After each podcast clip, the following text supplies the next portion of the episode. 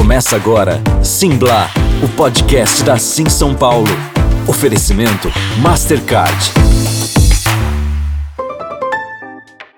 E aí, gente, tudo bem? Boa tarde, boa noite, bom dia. Você está aqui acompanhando mais uma edição do Simbla, né, o podcast da Sim, a Semana Internacional de Música de São Paulo. Eu sou Patrick Torquato. Hoje, por acaso, estou ancorando, mas eu sou um dos conselheiros deste conselho é, que é um pouco curador, que é um pouco consultivo, mas que contribui na construção dessa importante convenção de música que acontece anualmente no Brasil desde 2013. Hoje eu tenho como convidadas aqui a Julie Baldi, diretora criativa da Bananas Music e do Mapa dos Festivais, que é um buscador de festivais de música bem interessante que você deve procurar. Dani Rodrigues, empresária do Rashid, diretora da Foco na Missão Produções, Cissa Pereira, sócia e fundadora da Zeferina Produções, lá de Minas, mas em São Paulo também, e Cláudia Sef, jornalista e sócia fundadora da Women's Music Event, coordenadora do Centro Cultural Olido, em São Paulo. Trouxe essas mulheres para falar de temas diversos e a gente sempre está por aqui, toda sexta-feira, trazendo uma nova edição. Essa é a edição número 3. Te convido para você ouvir as outras edições também. Para quem você não conhece, assim São Paulo é essa Semana Internacional de Música que acontece desde 2013, como eu havia dito. É uma conferência, network, negócio, showcases e os melhores encontros da música você encontra na Sim. Para esse ano, a gente está preparando uma edição super especial e contaremos ao longo destes episódios. A Blá, que será semanal, traremos para vocês pautas que circulam nas nossas conversas, circulam aqui no mercado da música, apresentadas por quem mais entende desse negócio. Para cada episódio, convidaremos membros do conselho, como essas mulheres que estão aqui hoje para tocar essa ideia comigo. Acompanhe o nosso site, o simsãopaulo.com, para se manter atualizado sobre notícias do mercado e novidades da Sim, além de seguir a gente nas redes sociais. Vamos começar essa conversa com a Julie Baldi. Julie traz para a gente um tema muito legal, altamente pertinente, sobretudo nesse ciclo que a gente está vivendo de isolamento, de pandemia, de novas soluções. É um disco que o Marcelo D2 está produzindo. Conta aí para a gente, Julie. Boa tarde, bom dia, boa noite, minha querida. Boa tarde, bom dia, boa noite, meus queridos. Então, eu estou muito tocada pelo, por essa pauta do Marcelo D2, por esse processo criativo do novo, do novo álbum do Marcelo D2, que se chama Assim Toco Meus Tambores. É, eu acho que foi uma das, um, das iniciativas mais legais, assim, quarentenadas, que a gente teve aqui no Brasil até agora. E para quem ainda não, não ouviu falar, uh, o Marcelo D2 ele expôs todo o processo criativo dele em live, dentro do, da Twitch. Então ele começou a fazer o seu canal lá na Twitch e ele começou fazendo coisas, né, tipo, mais pessoais, assim, né, tipo, ah, jogar videogame com os filhos, né, fazer comida e tal. E depois ele foi se descobrindo streamer e falando sobre o que ele mais gosta que é sobre arte. E, né, no decorrer dessas lives, ele começou a gravar um disco, né, de uma maneira bem natural. Então, o nome do disco se chama Assim Tocam Meus Tambores. E eu vejo que o D2 ele inovou muito assim em três pontos, né? Um que é na, na colaboração, tanto dos fãs e quanto do processo criativo, né?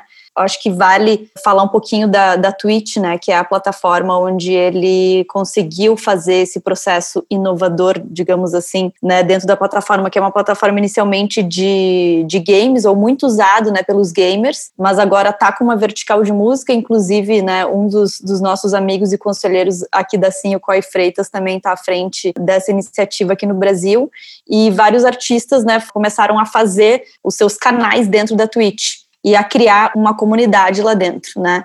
Mas é legal pontuar a diferença entre audiência e comunidade, que são coisas diferentes, né? E o D2 ele começou a fazer, né, tipo, a, a ter essa a transformar essa audiência numa comunidade mesmo, né? Então, com os fãs, ele, ele acabou criando essa comunidade que ele chama de crias, então, no Twitch tem essa forma também de monetizar. Você consegue ver todo o conteúdo sem assinar o Twitch ou sem apoiar o canal do artista, mas para comentar, por exemplo, você tem que ser assinante e você tem que pagar por isso. Então, ele começou a criar essa comunidade em torno disso que ele chama de crias, né, e os fãs ficam lá, pagam né, para poder comentar nas transmissões, e os próprios fãs fizeram parte desse processo criativo do álbum.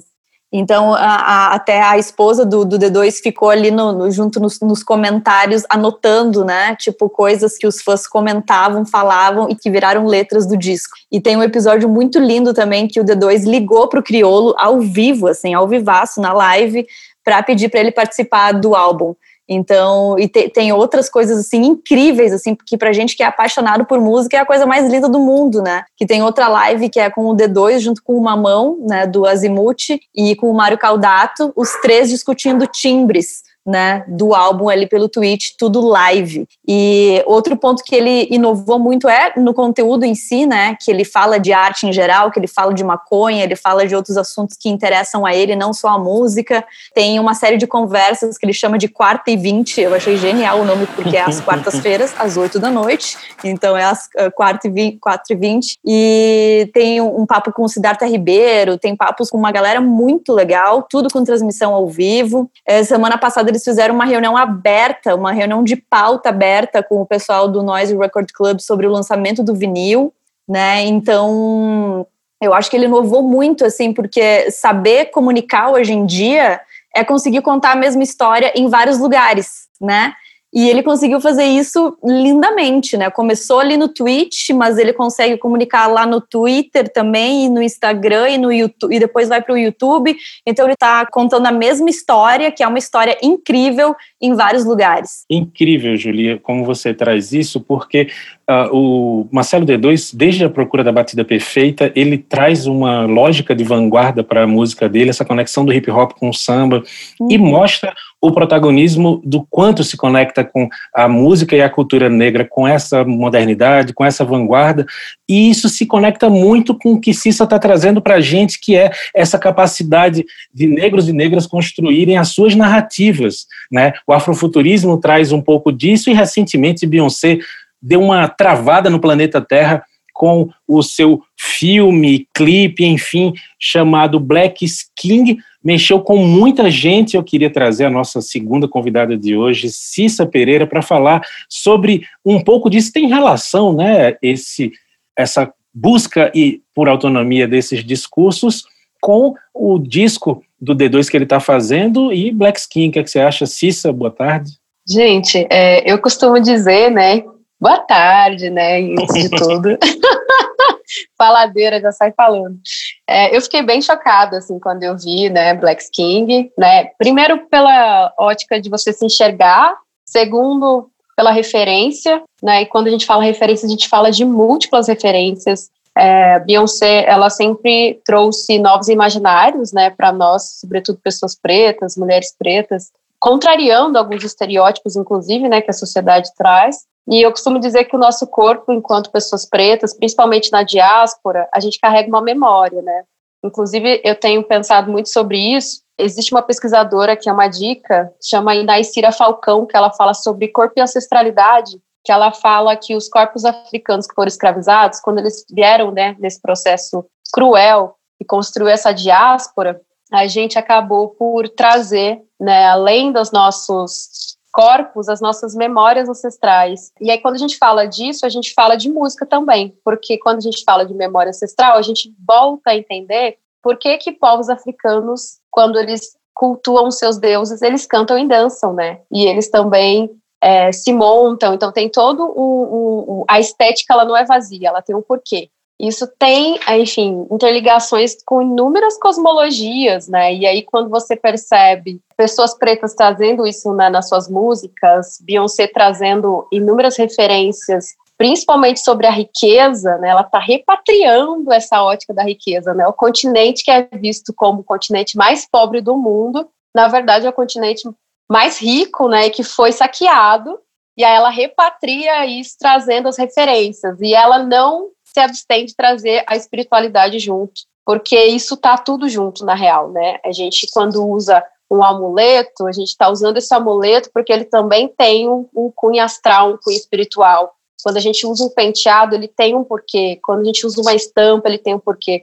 Isso a gente pode trazer também para nosso território aqui, né? Esse território brasileiro, quando a gente percebe os nossos musicistas, os nossos compositores, os nossos artistas, cantores e cantoras pretos e pretas na história e sempre trouxeram essas referências. A gente pega desde o samba, Clementina Jesus, Milton Nascimento, Gilberto Gil, Caetano. É, a gente vê hoje, né, o seu Mateus Aleluia trazendo o álbum novo aí, Olorum, trazendo a referência, né, de matriz africana, cantando sobre isso. E é importante a gente falar também que nós, enquanto corpos da diáspora, a gente tem inúmeras intersecções, né? Porque a gente fala de povos que foram múltiplos. Então, a gente aqui no Brasil tem muita referência a banto. E aí, o seu Mateus, ele traz no seu, no seu último álbum lançado, que está é, incrível, é, algumas mulheres da Irmandade do Rosário, que são mulheres negras que sincretizaram né, os seus hábitos né, de, de, religião de matriz africana junto com o catolicismo popular. E aí ele traz isso no seu álbum, trazendo referências de Yorubá também, de cânticos de Yorubá. E aí você percebe como esse caldeirão né, de referências pretas ele foi sendo construído e de alguma forma ele sofreu alguns ataques por conta do processo de colonização, né, porque essas mulheres tiveram que de alguma forma ceder, né, algumas, enfim, ceder ali, né, de alguma ótica até um pouco meio cruel para poder, é, como eu posso dizer, absorver nessa né, cultura católica, né, que é a cultura imposta, para continuar mantendo seus cânticos. E aí quando você vai ver é, naquele clipe, no clipe, né, na verdade, no filme da Beyoncé, Black Skin, aqueles homens pintados de verde, ela está trazendo alusão aos ancestrais, porque os povos banto, eles cultuam seus ancestrais e acreditam que eles moram nas árvores. E os mesmos povos banto que estão aqui no Brasil sendo cultuados né, nas religiões de matriz africana, eles também têm relação com essas pastoras que cultuam Nossa Senhora do Rosário, que tem né, uma, um sincretismo religioso, mas que cultua o seu ancestral. Existe uma irmandade, que é a Irmandade da Boa Morte, na, em Cachoeira, que inclusive é a cidade de São Mateus, que traz isso, né? Que é, são mulheres pretas que cultuam a morte, e não a morte nessa ótica ocidental, a morte como cultuar seus ancestrais.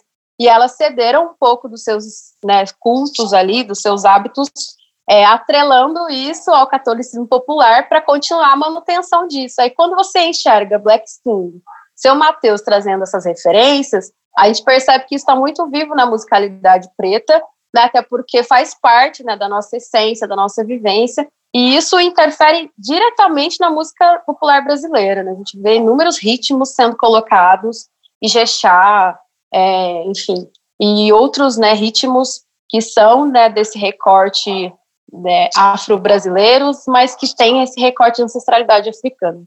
Que maravilha! Esse olhar e esse recorte que você traz para a gente, é, Cissa, se encaixa, né? Porque assim tem uma tem uma, uma, certa dificuldade que a gente tem nesse reconhecimento. A gente tem um desenho um desenho social muito eurocêntrico e acaba que a, o olhar do mercado é ainda muito branco, é ainda muito no protagonismo de homens e de homens brancos, sobretudo, e desconstruir isso passa também por uma mudança de olhar participar e poder ver e ouvir explicações como essa, desenha para a gente de onde vem a referência Ijexá que conecta, por exemplo, Baiana System a Gilberto Gil, né? É num desenho desse, numa explicação dessa que você faz.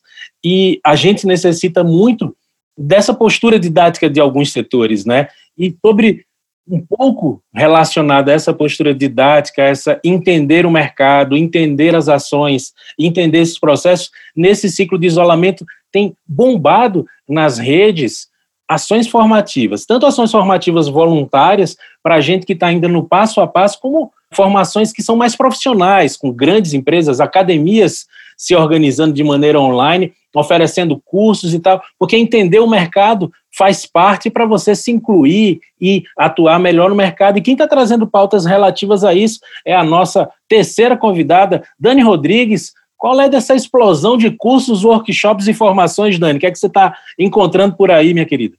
Boa tarde, gente. Obrigada pelo convite. Sim, amo fazer parte do conselho, essa turma de gente que manja muito do mercado. Cissa, você me emocionou.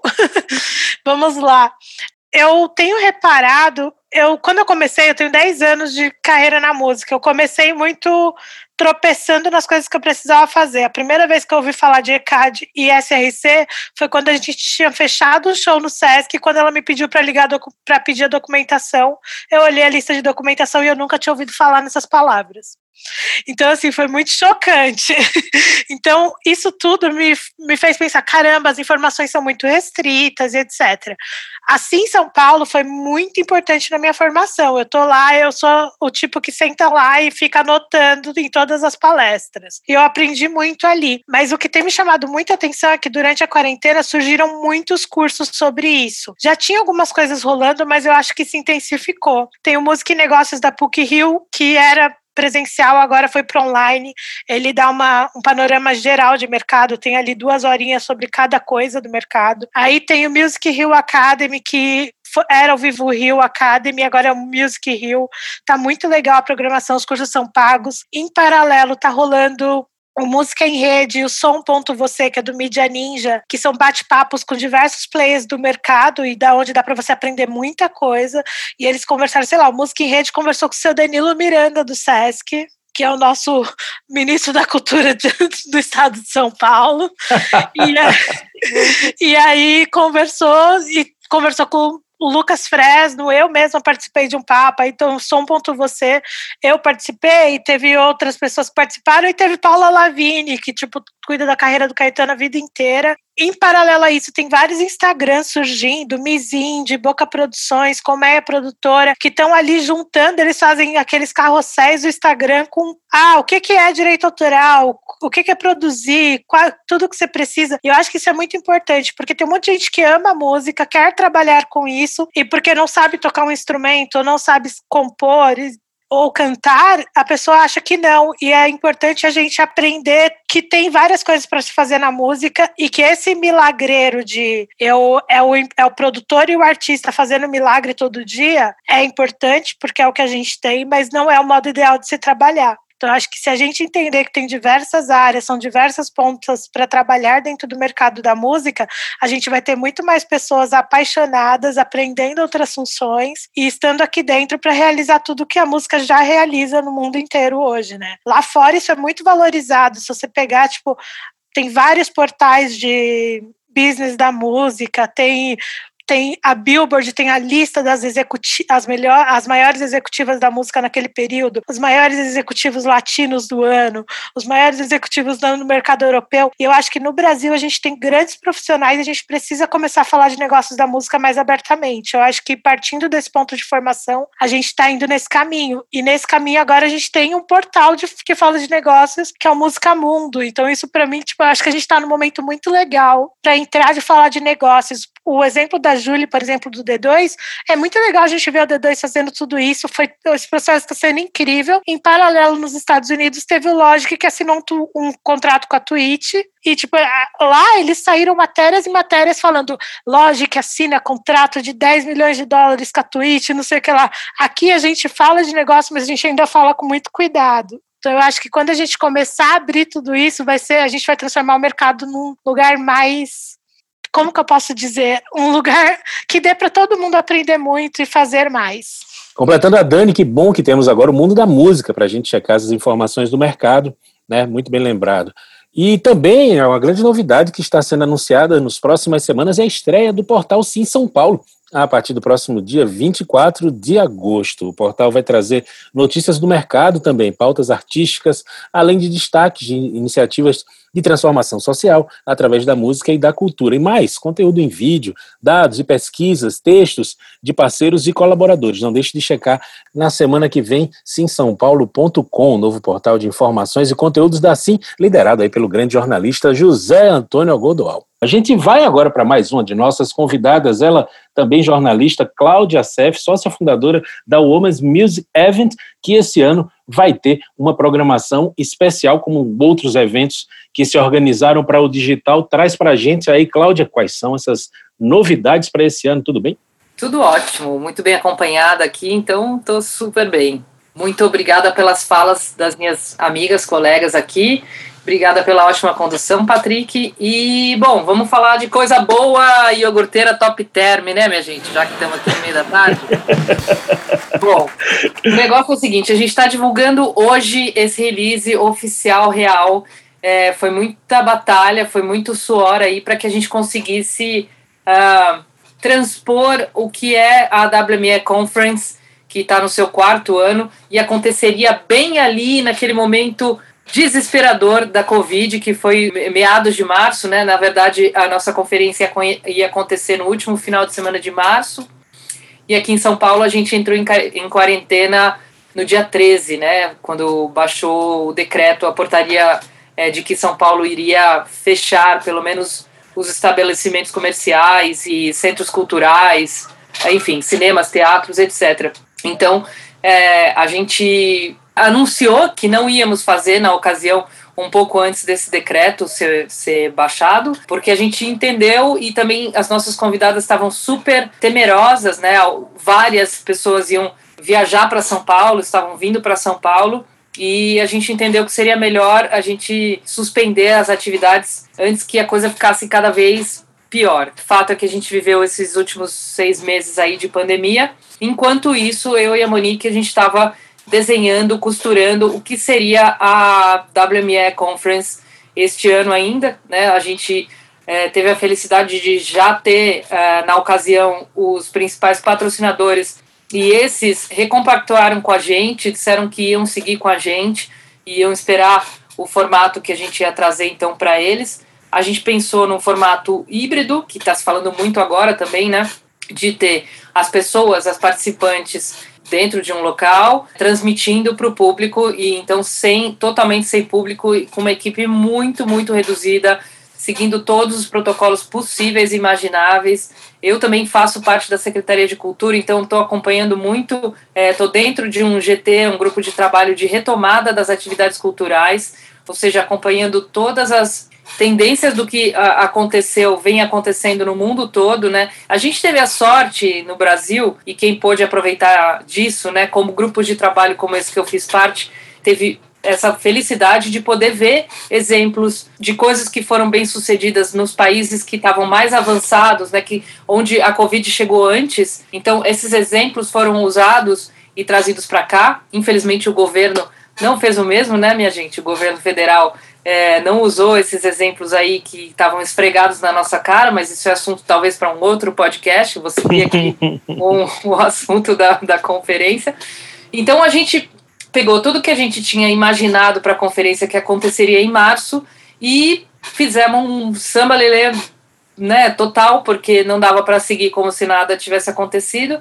E essa conferência, então, ela se chama WME Conference Remix, que eu acho que foi um nome que, enfim, tem tudo a ver com o fato, né, de que a gente estava pegando as mesmas bases e trocando de lugar e mudando daqui para lá e tudo mais. É, e ela vai acontecer nos dias 18, 19 e 20 de setembro.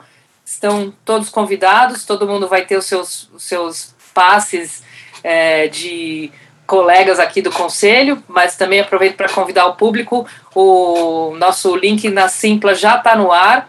Os ingressos normalmente custariam 50 reais na versão presencial da conferência. A gente entendeu que é um momento de muito perrengue para todo mundo e os ingressos vão custar 15 reais por dia. A gente tem oito shows confirmados e esses shows vão ser todos gratuitos nas nossas redes e também nas redes de alguns patrocinadores. Depois a gente vai soltando os detalhes, mas uma coisa é, muito legal é que a gente conseguiu reconfirmar todas as artistas que a gente tinha anunciado é, na primeira etapa, né, para março. Todos os shows vão seguir acontecendo, vão ser os mesmos shows. As participantes, né, as meninas dos painéis, as mulheres profissionais dos painéis, a gente está é, reconvidando. Ainda tem gente que está muito não afim de sair de casa e a gente respeita muito isso.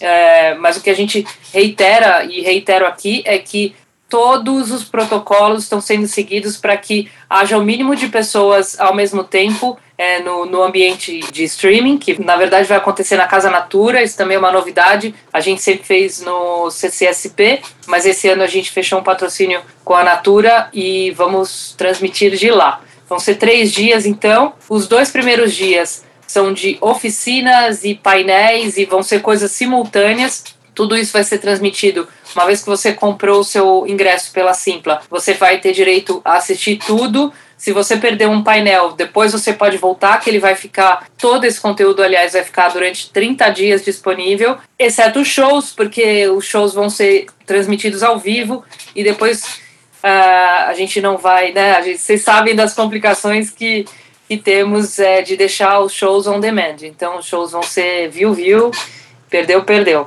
Mas a gente está muito feliz de anunciar isso. A gente ficou quebrando a cabeça e vendo todas as possibilidades, acompanhando todas as novidades de eventos que estão acontecendo nesse formato. Teve coisas muito legais, surpresas muito legais, que até a gente absorveu algumas e vai trazer para que o networking consiga acontecer, pelo menos uh, de uma forma virtual, mas que você consiga trocar uma ideia ali com quem está participando da conferência também. Uh, aliás, esse é um ponto muito importante das conferências, né? A gente frequenta conferências, nós todos aqui desse grupo frequentamos conferências há tantos anos, não só pelos ensinamentos dos painéis e dos, dos workshops, das oficinas, mas também pela troca de é, né, pelo, pelo networking, pela troca de energia, pelas informações que a gente consegue por aquele abraço que a gente dá na hora do, do drink e tal. Isso, infelizmente, não vai ser possível presencialmente, mas a gente tem algumas salas onde essa troca de ideias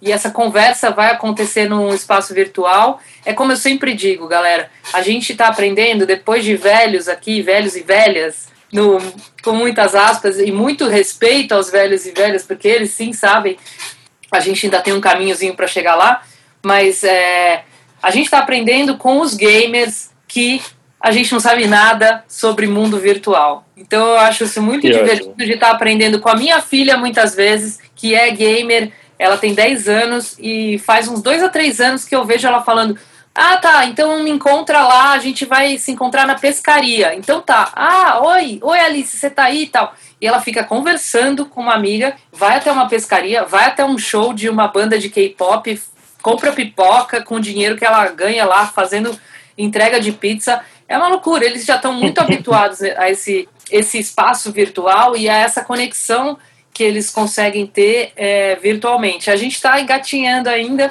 mas a gente vai ter um pouquinho disso na WME, então estão todos convidados. Que massa, que massa, Cláudia. Uma, é uma sacada incrível, é bom a gente reforçar, né, da importância da, da, da WME, do formato, do conceito e, sobretudo, com a velocidade que vocês conseguiram se rearticular para acontecer ainda esse ano. Você está acompanhando aí Simblá, o podcast da Sim São Paulo, e tem playlist com músicas indicadas por cada um dos convidados e convidadas. Daqui a pouquinho a gente vai fazer essa rodada aí com as nossas convidadas de hoje, indicando essas músicas. E toda sexta-feira você pode acompanhar no Spotify Simblar esse podcast aqui. Começando agora a nossa segunda rodada e trazendo as meninas para comentar esses outros temas, eu queria trazer Cissa uma sacada incrível é essa WME no sentido do protagonismo das mulheres. Porém, muito do que você estava falando na, na pauta que você traz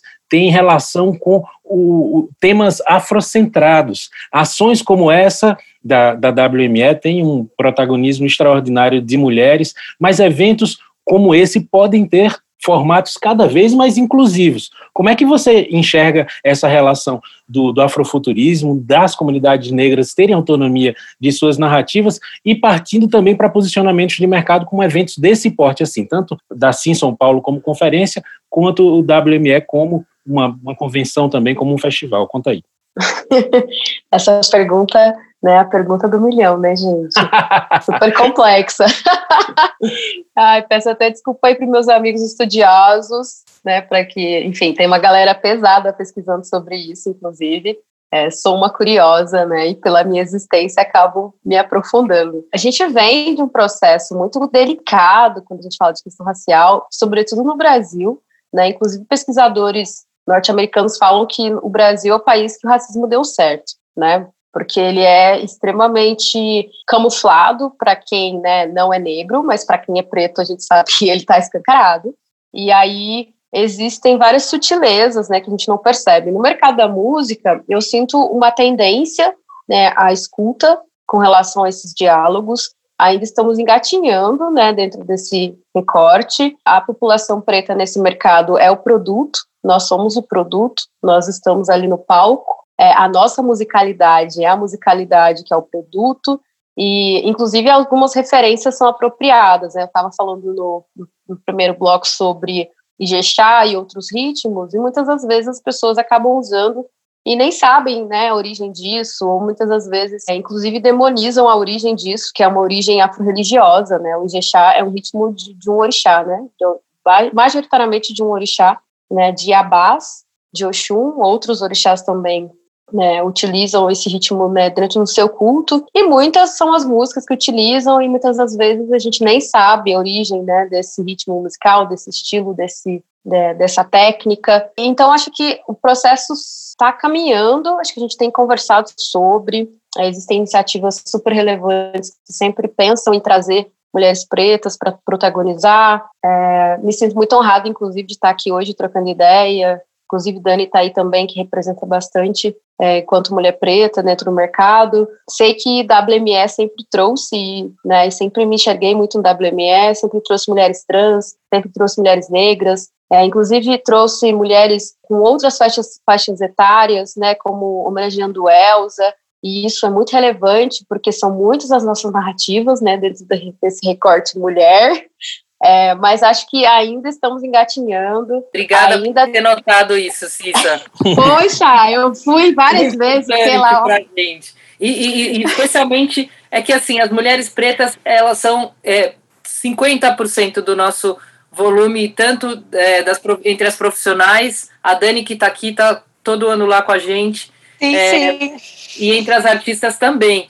Mas essa coisa do etarismo que você está puxando é uma coisa que a gente sempre trouxe desde o primeiro ano e sempre fez questão, inclusive, de colocar é, na nossa equipe de colaboradoras, né? De mulheres tanto do receptivo, então você sempre vai ver mulheres mais com mais idade na, no receptivo do WME, é, na, na, produção. Marta Oliveira já trabalhou com a gente na produção, então a gente está sempre antenada nessa, nessas questões aí. Obrigada. Isso, isso tem a ver com liberdade também, né, meninas? Porque quando a gente pensa em, em geração de renda para nós mulheres, a gente está falando de combater violências, inclusive, violência doméstica. A gente sabe que muitas mulheres, é, não da nossa faixa etária, ou até da nossa faixa etária, passam por violências dentro de casa porque, enfim, não conseguem sair daquele ciclo, além do, do adoecimento mental.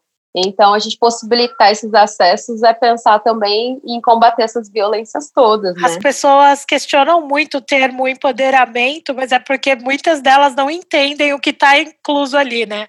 A gente está falando de você realmente ter o poder de ser, de estar, de comprar, de se manter, de estar viva, tipo, de colocar suas ideias. E isso parece muito simples, mas é para mulher preta, tipo assim, para qualquer mulher é difícil, para mulher mulher preta é duas vezes mais, sabe? A gente está falando de algo é muito grande, não tipo tem gente que nunca vai entender mesmo. Desculpa. esse, Dani, é, deixa... é o, esse é o caos do privilégio, né? Dani, então deixa eu te pedir para você fazer um depoimento em relação a isso, porque já que a, que a Cláudia falou que você sempre está lá na WME, como é que funciona para você nesse sentido? Você que se posicionou produzindo, dirigindo aí nessa, nessa área de atuação com a Rashid, participar de, uma, de um evento como esse, que você se sente representado, que você está ali porque as pautas te importam, quanto isso ajudou a te formar como produtora. Importante frisar também, né, 70% de mulheres brancas e quase 11% de mulheres pretas profissionais na música do Brasil. Esses números você pode encontrar na pesquisa sobre mulheres na música que a Data Sim fez, Data Sim que faz parte da conferência Sim São Paulo. Inclusive, Vale a pena a gente citar nessa pesquisa Mulheres na Indústria da Música no Brasil, Obstáculos, Oportunidades e Perspectivas, ela foi compatibilizada, melhor dizendo, com a pesquisa da Berklee College of Music, da ONG internacional Women in Music, WIM, adaptada para o Brasil. Essa pesquisa e mais informações sobre ela você pode encontrar no datasim.info. Segue aí, meninas, o que é que Isso muito. É, eu realmente sempre acompanhei as conferências porque eu sou muito nerdzinha do music business, né? Acho que isso ficou claro na minha fase, na minha fala inicial ali. Eu realmente estudo muito, vejo o que todo mundo está fazendo. E aí, nasci em São Paulo, eu já ia para acompanhar.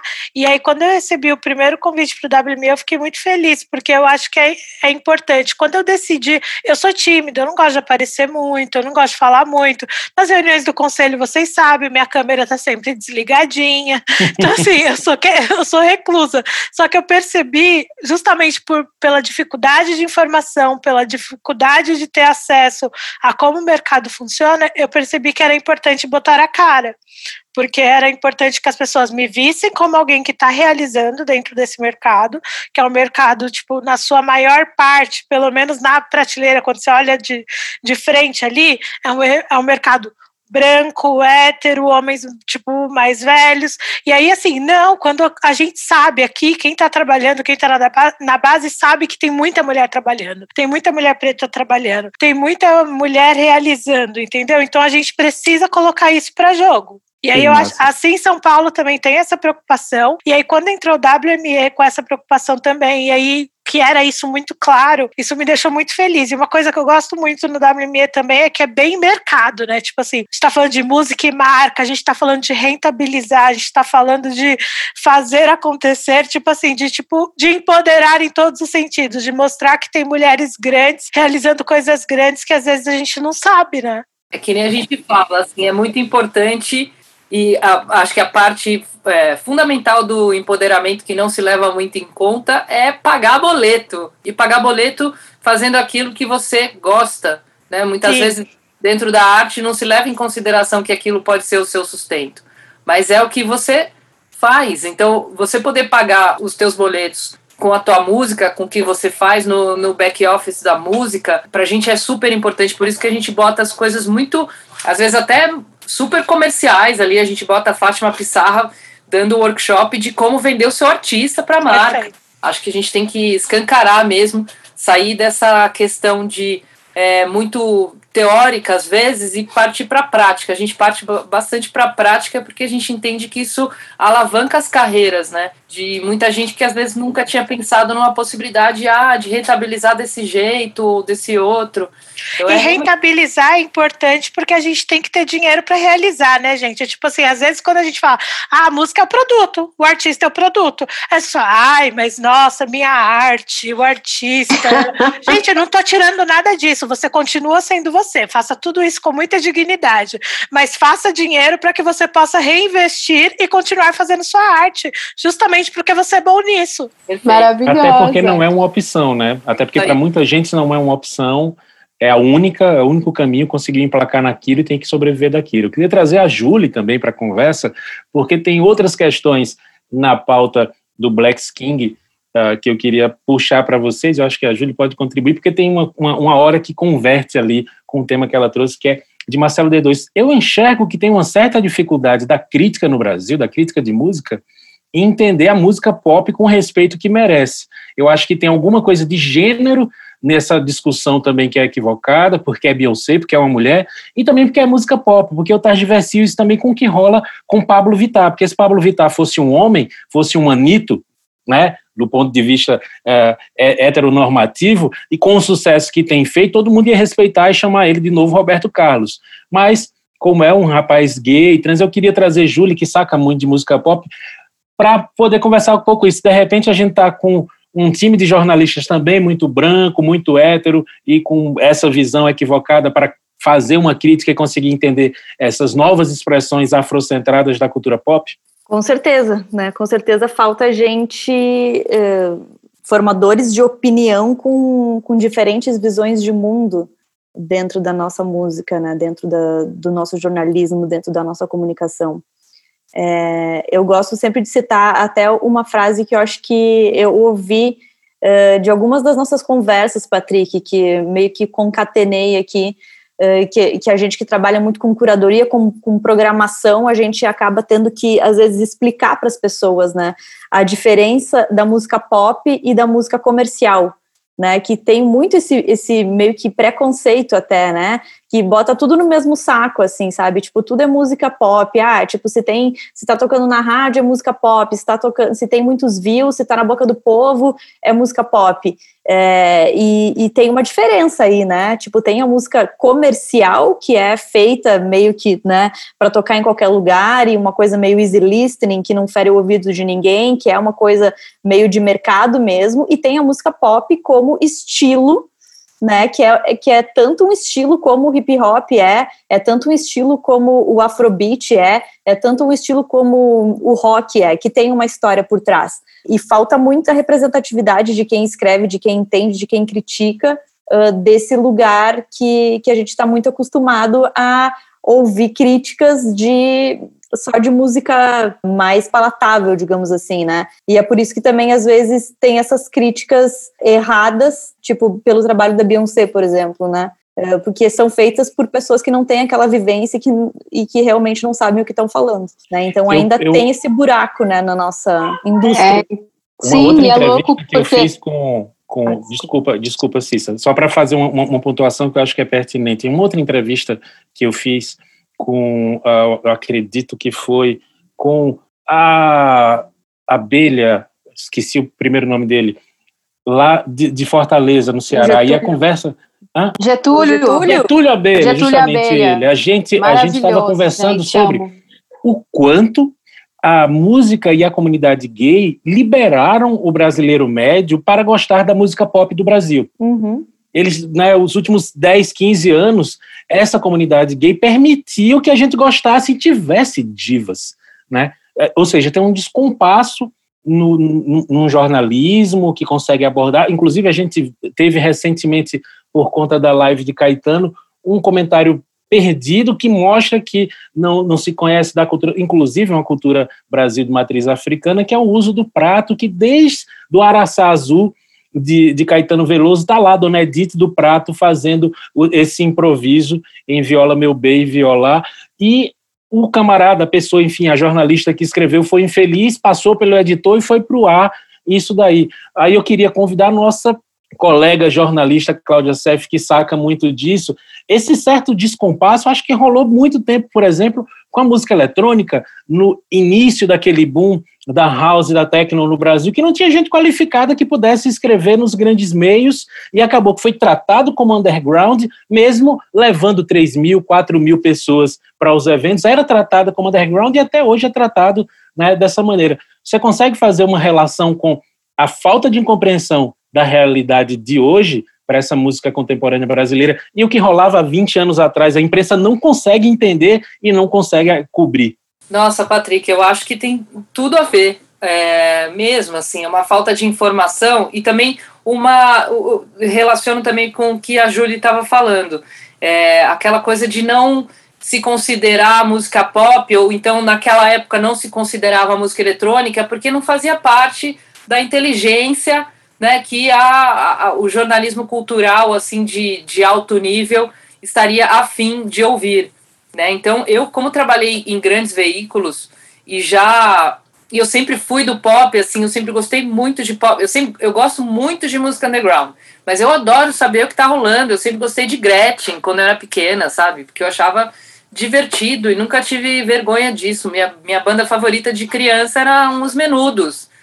E tudo bem, eu não, não cresci com problemas de mau gosto para música, tá tudo certo. Você pode ouvir as coisas. Você tem que ter a clareza do que, que elas são, para que, que elas servem. Aquilo é para o seu momento de diversão, dar risada e tudo bem. Uhum. Quando você quer ouvir alguma coisa com mais conteúdo, ou sei lá o que, que você procura naquela função da. Porque eu também acho que música.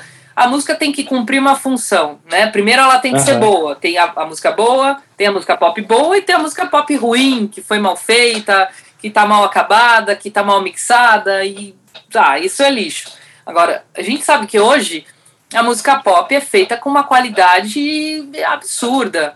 E mesmo no Brasil, né, muita gente é, relutou a entender ou não quis entender por muitos anos que se tinha uma música pop de qualidade feita no Brasil, pelo amor de Deus há muitos anos existe uma música, música pop de muita qualidade feita no Brasil. Mas enfim, também é outro tema para outro podcast. Mas te respondendo, eu acho que é assim: você tinha esse jornalista que não queria tocar na música eletrônica, porque era uma coisa, ah, isso aí nem é música, bate estaca, né? Quantas vezes não se falou sobre isso? Então, acho que eh, da mesma forma que se tratava com desdém a música eletrônica há 20 anos, e hoje está se vendo e se paga um pau desgraçado para nomes como a Loki, Vintage Culture, que recebem muito mais do que qualquer banda jamais pensa em receber de cachê. Os cachês desses meninos e meninas, que também tem meninas já nesse rolê, ainda bem, é, são estratosféricos. Então hoje sim se fala de Alok, hoje se fala de Vintage Culture,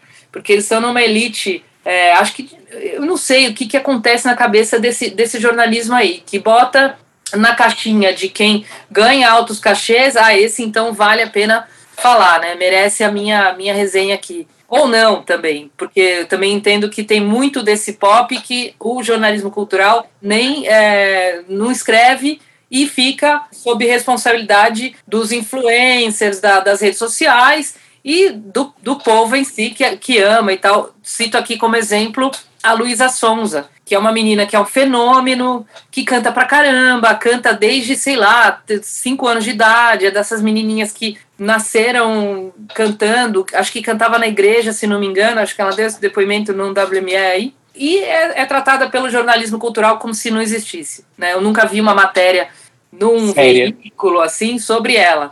A Séria mesma coisa, né?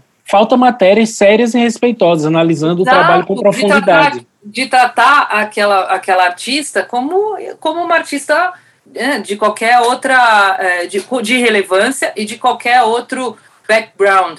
A mesma coisa a música eletrônica. Hoje o Alok, que faz aí lives milionárias, e, enfim, é, é um dos nomes que mais movimentam pessoas. Se você buscar o Alok para um show sertanejo, vai mais gente fã do Alok do que gente fã de música sertaneja, com certeza. Então, também é outro nome que, ah, não, mas o Alok não faz música eletrônica. Gente, é bom conhecer o que você tá, né, o, o, o sujeito sobre o qual você está falando. O Alok nasceu numa rave. Os pais do Alok trouxeram o, o Psy Trance para o Brasil. Então, é um cara que cresceu com esse é, aprendizado e sabe muito bem o que está fazendo, sabe extremamente bem.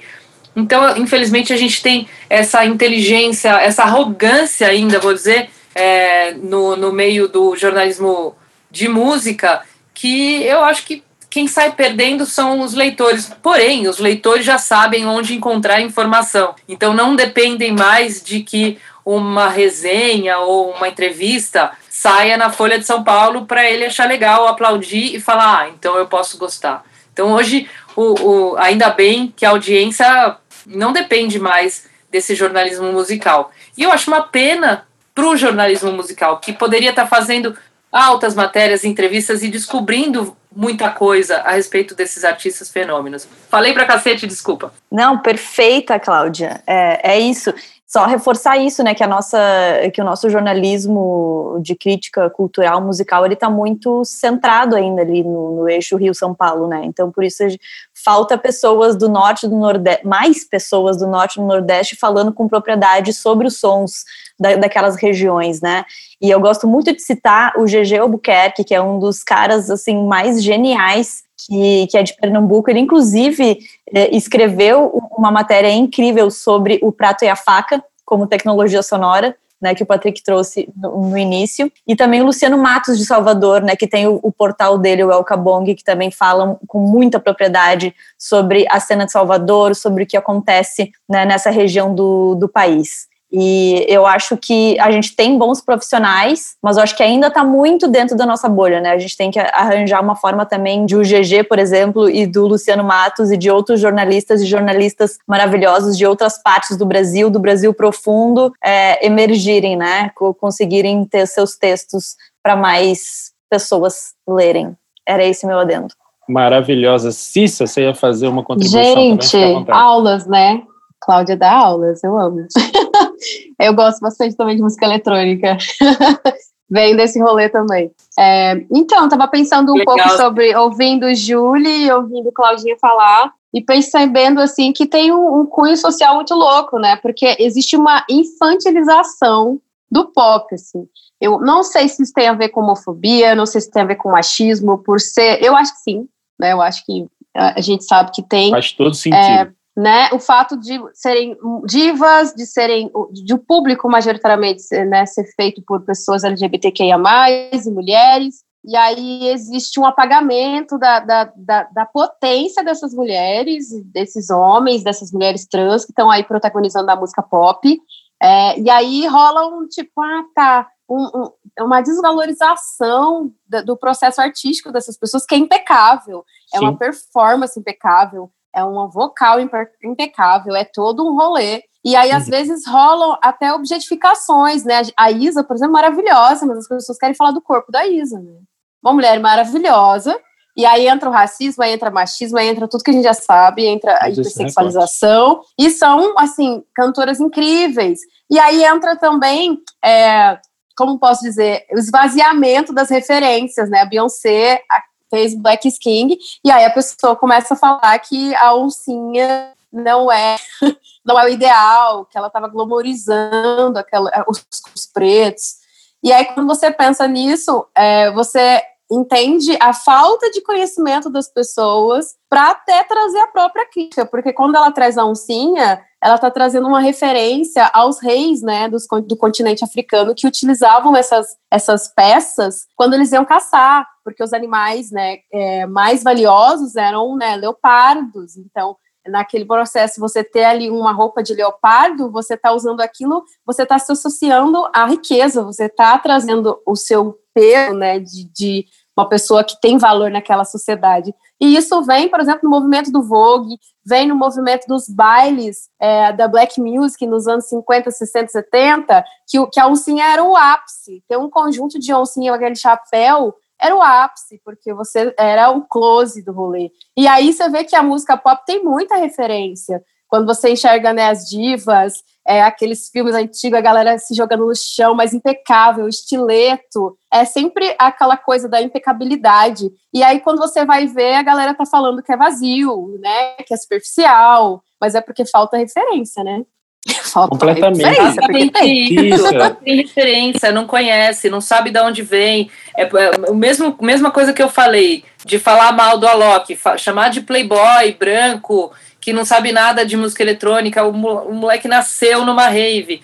Ou de falar da Luísa Sonza que não canta nada, a menina canta desde os quatro anos eh, gospel na igreja, sei lá o quê falar que a Beyoncé não, não, que da onde vem essa coisa fútil da oncinha. Por favor, estudem, né, para não passar vergonha. Mas é bom porque aí a gente achincalha e pode ver lá embaixo. Tá eu certo. acho que eu conseguiria resumir isso, Cissa, porque me incomoda muito é, silenciamento crítico, né? Você reduzir aquela coisa que é cheia né, de camadas e camadas de referência a um corpo, a uma beleza, um refrão que não te agrada, então você quer criticar e produz, reproduz esse silenciamento crítico.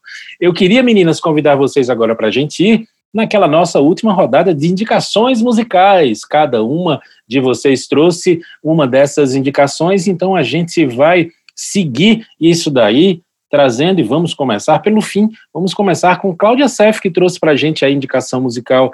Você tem o tempinho que você quiser para dizer quem é que é, indicar qual é a música e já dar aquele tchau.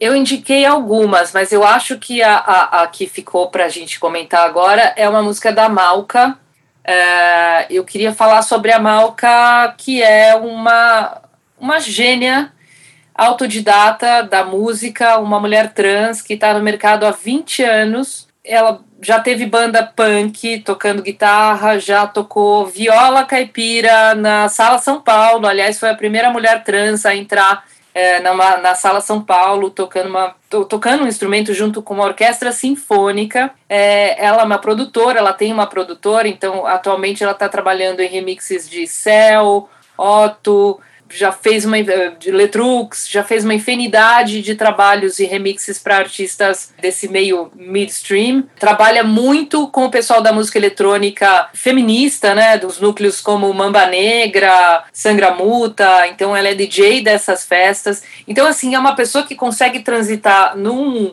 range assim tão gigante que eu tô apaixonada pela Malca, assim. E amanhã eu entrevisto ela, amanhã sendo quinta-feira, enfim, já vai ter sido ontem, entrevistei ela, então, vou fazer a, a, a podcaster aqui avisada, Entrevistei ela na. Atemporal. Uh, era atemporal. No meu, no meu programa Todo Mundo é DJ. Então, assim, DJ é só uma faceta da Malca. Ela é uma baita de uma produtora, produz pop, produz rock, produz punk, produz, já produziu rappers. Ela foi a fundadora da Trava Business, que infelizmente nesse momento de Covid não segurou as pontas e, e parece que teve que fechar, não vai mais atuar como gravadora, como um selo. É, mas tem muita coisa para falar da Malca. Eu estou super achando ela incrível, uma mulher trans, né, num meio assim que é, da música, né, onde ela é, transita, que é a produção musical, que ainda é tão.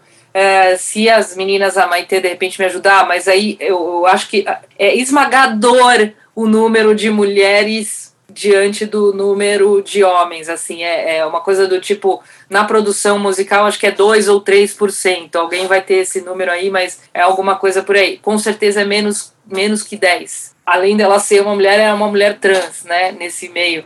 É, tem uma produtora, enfim, Malca, tá de parabéns. E essa Ótima é minha... indicação da Cláudia Sef. Malca, eu queria trazer, então, Dani, Daniela Rodrigues, traz pra gente quem foi a sua indicação musical, minha querida.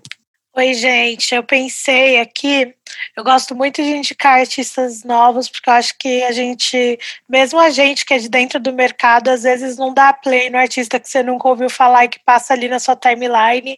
E tem muita gente muito boa pedindo passagem. E aí eu conheci recentemente a Aya, ela, inclusive, tipo, tá fazendo backing pra gente com a banda, só fez um show porque começou a pandemia, mas ela tem uma música nova que chama Me Libertar, que é linda, e fala um pouco também desse lance da gente não dar a devida atenção, às vezes, pros artistas novos, de uma forma muito poética, muito bonita. Eu sei do que ela tá falando, porque acho que a gente sente isso por viver o mercado, mas a música é maravilhosa, tá, tipo, ela é pequenininha ainda, tá começando a lançar os trabalhos solos, mas vale muito muito a pena ouvir. É Aya Me Libertar. E, gente, obrigada pelo convite, foi incrível. Eu queria falar muito mais esses assuntos aí, da vontade de ficar falando até 2025. Mas estamos aí. No próximo, pode me chamar que eu tô aqui, gente. Obrigada, meninas. Obrigado, Patrick. Obrigada, assim, São Paulo.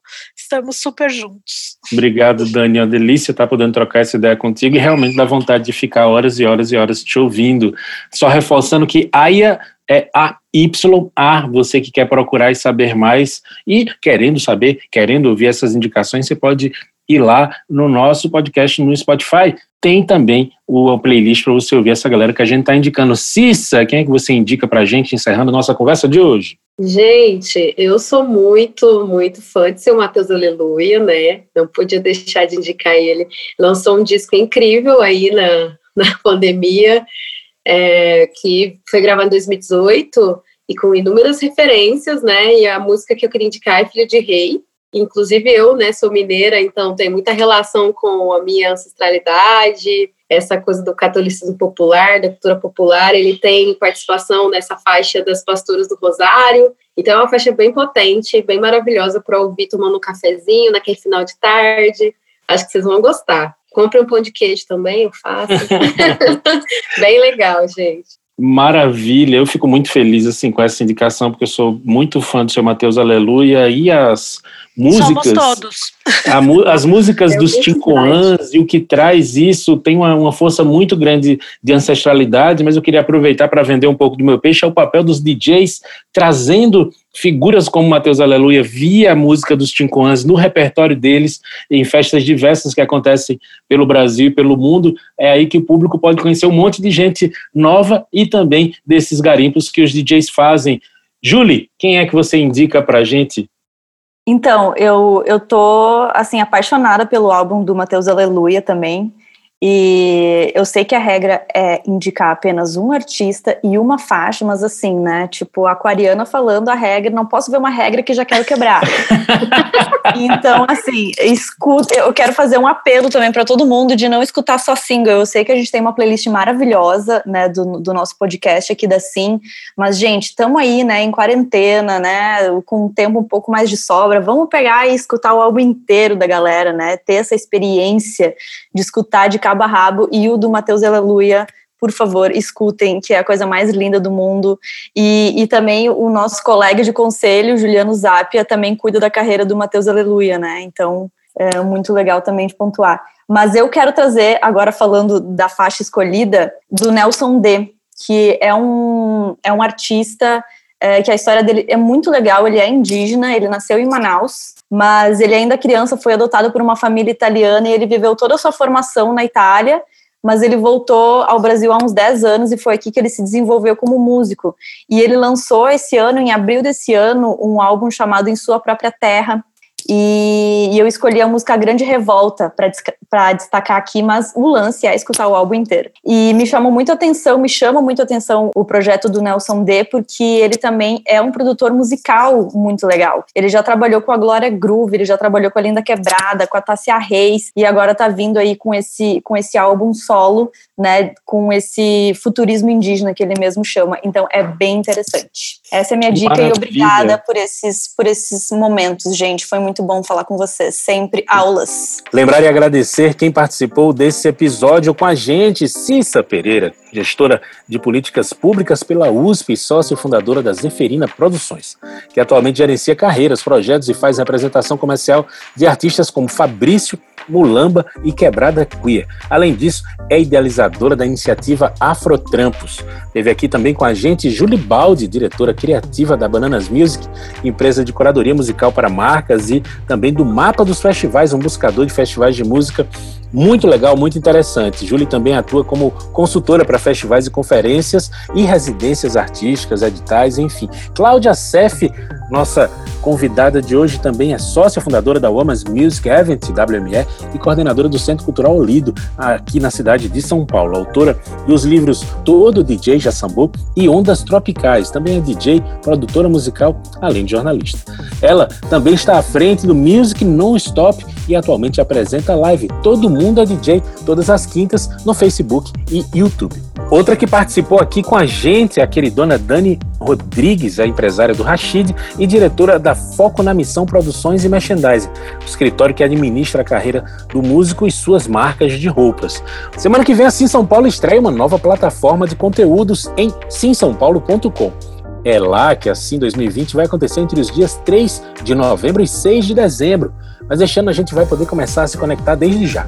Além de notícias diárias sobre o mundo da música, o portal terá conteúdos exclusivos para os assinantes da Sim Community, a rede social da Sim São Paulo. Sabe aqueles encontros que rolavam nos corredores do evento? Pois é, agora eles estão todos a um clique de distância. Acesse então simsãopaulo.com e faça parte dessa comunidade. Eu vou ficando por aqui, vocês fiquem ligadinhos e ligadinhas. Toda sexta-feira no Spotify você pode acompanhar mais uma edição do Simblá e também seguir a gente nas redes, arroba Sim São Paulo. Eu sou Patrick Torquato, fico por aqui. Até a próxima. Tchau! Você ouviu Simblá, o podcast da Sim São Paulo. Patrocínio Mastercard. Produção Deep Realização Inter Agência Cultural Sim São Paulo.